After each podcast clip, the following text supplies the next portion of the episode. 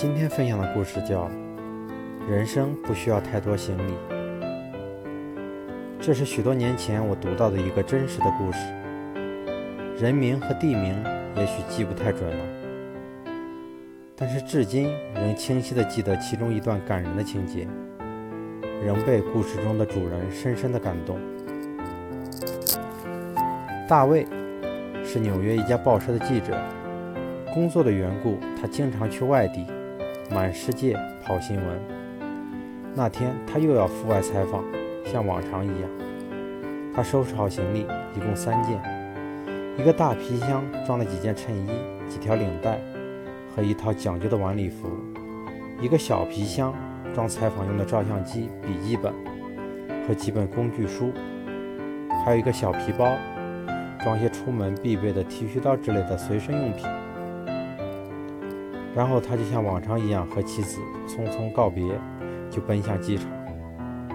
到了机场，工作人员通知他要搭乘的飞机因故不能起飞，他只好换乘下一班飞机。在机场等了两个多小时，他才终于乘上飞机。飞机起飞后，他像往常一样开始计划到目的地后的行程安排。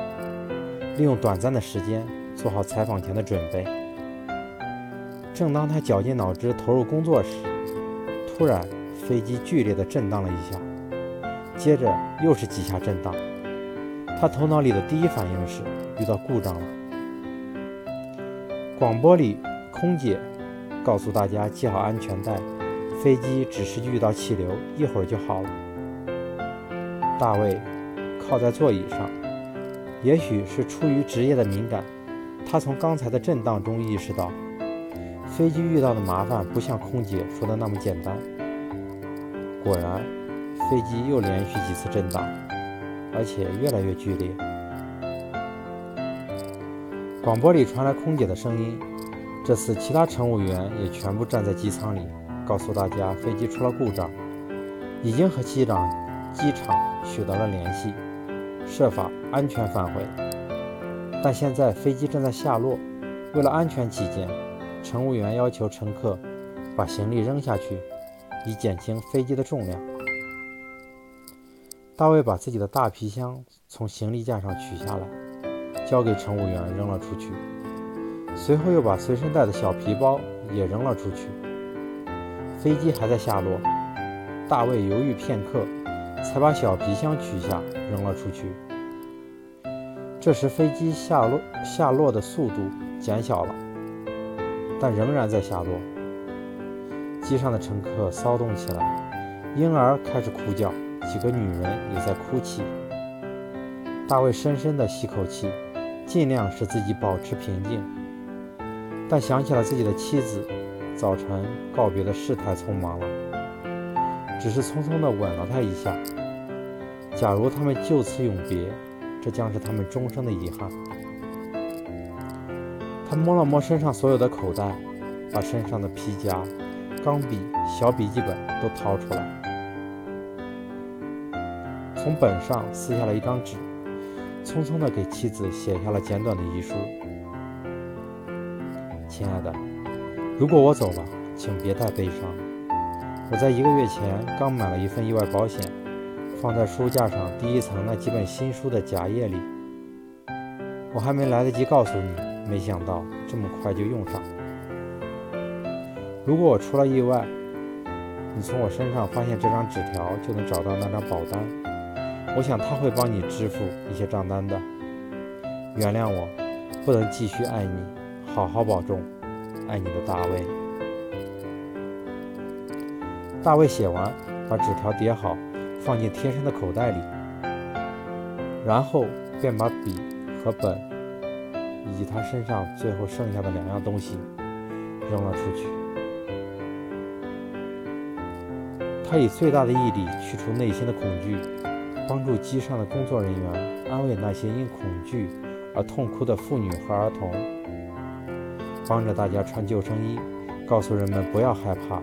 在关键时刻，越是冷静，危险就越小，生还的可能就越大。机长宣布正在进降，广播里广播着乘客在降落时的注意事项。